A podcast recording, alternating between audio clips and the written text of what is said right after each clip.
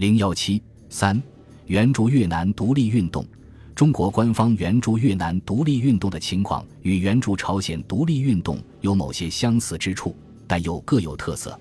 中国国民党与越南独立运动的联系可以追溯至孙中山与越南独立运动先驱、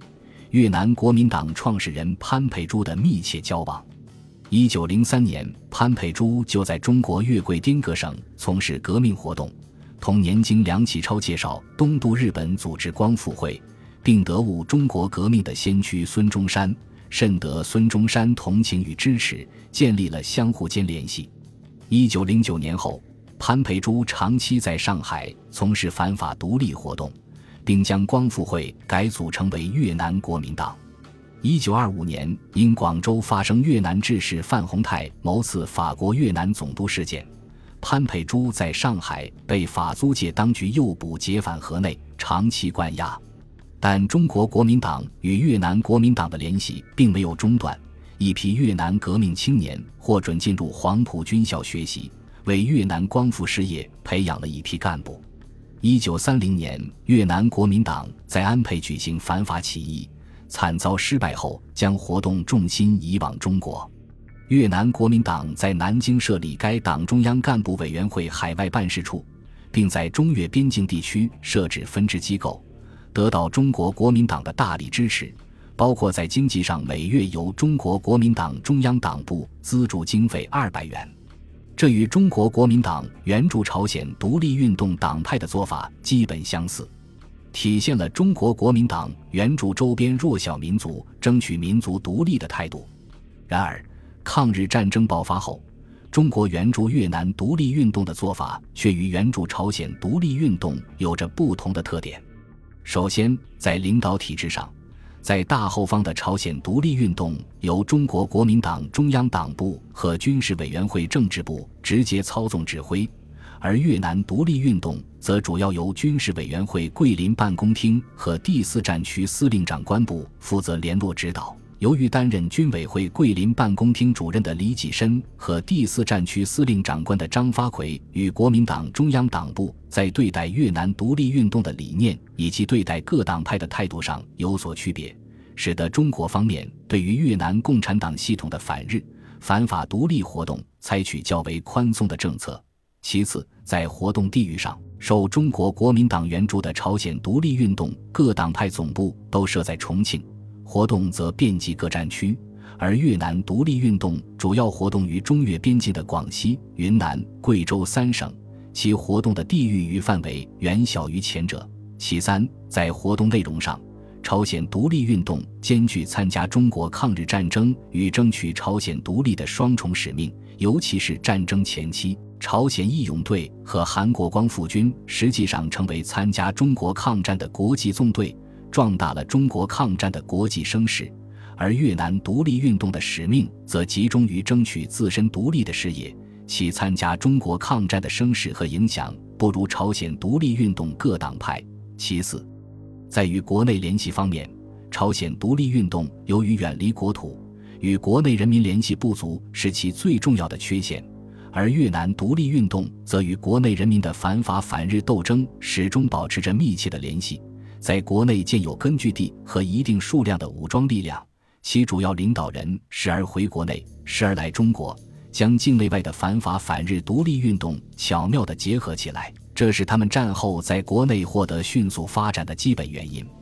中日战争爆发后，在中越边境地区活动的越南独立运动党派主要是越南国民党和越南共产党两派。越南国民党主要活动在云南，自称。根据三民主义为革命指针，与中国国民党保持奇异之步伐，探求东亚之光荣与和平，恢复祖国山河。对于中国的全民族抗战，该党取拥护态度，一面派同志投效军旅上前线抗日，一面派同志反边界秘密活动，向越南民众宣传，使之拥护中国抗战国策，更为扩充工作，并进一步与中国发生密切联系。际。中央即派干部同志反颠改组，成立越南国民党中央执行委员会海外执行部。越南之环境虽数经变异，而国民党始终坚持一宗旨：无论何时皆能镇定依计划而行动，深信唯有中国获胜，越南革命时有成功之希望也。他们的抗日独立斗争得到了中国地方军政当局的支持和帮助。越南共产党在中越边境的活动也十分活跃。越共领导人胡志明，化名胡光，一九三八年秋从苏联来到中国延安，年底以八路军军人的身份随同中共领导人叶剑英南下桂林，任职八路军桂林办事处，后又参加国共合作开办的南越游击干部训练班，任新闻台少校台员，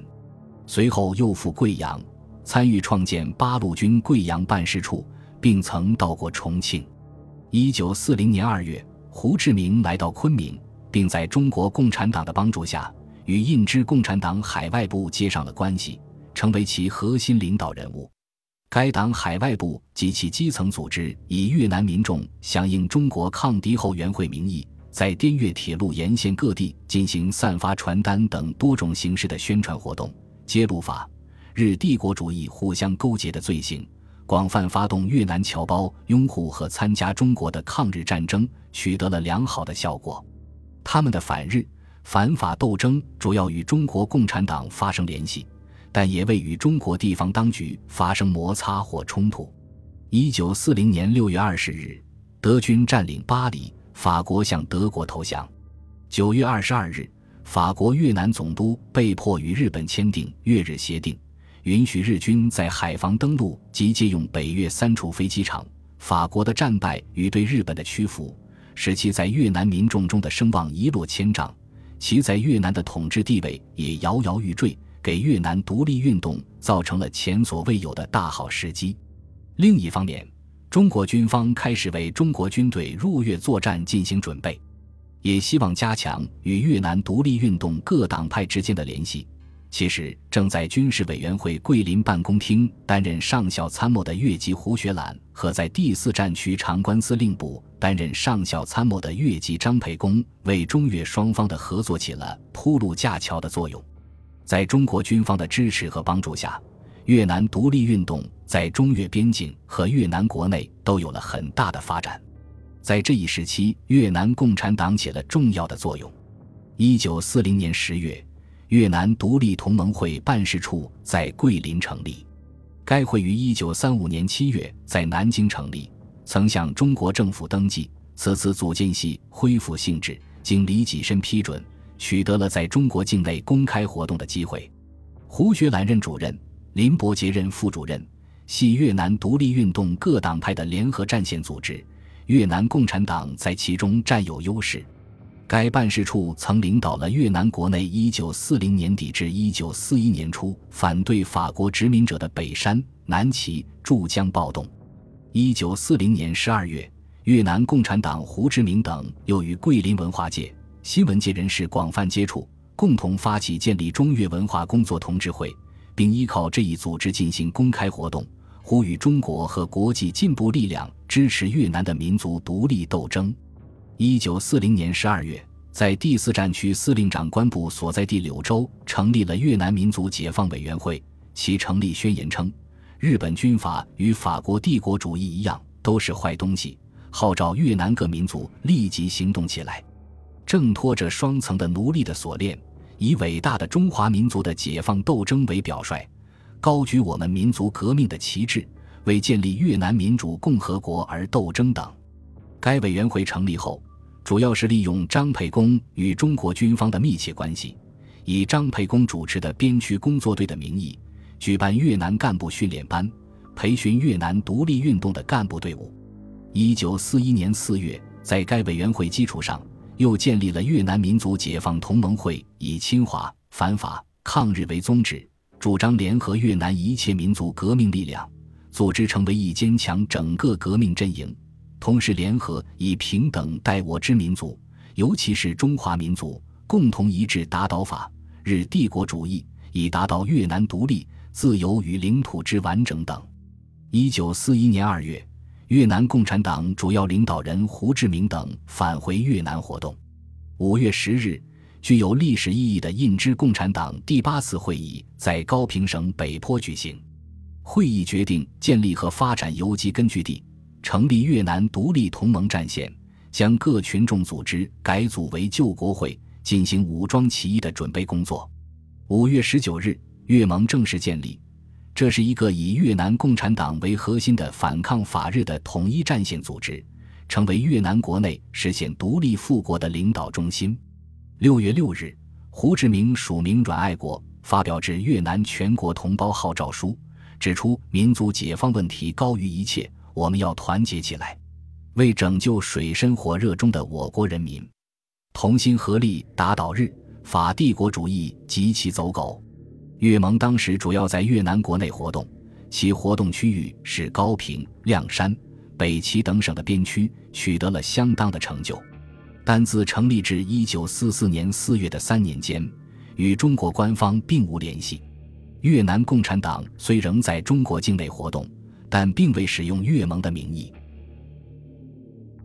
本集播放完毕，感谢您的收听，喜欢请订阅加关注，主页有更多精彩内容。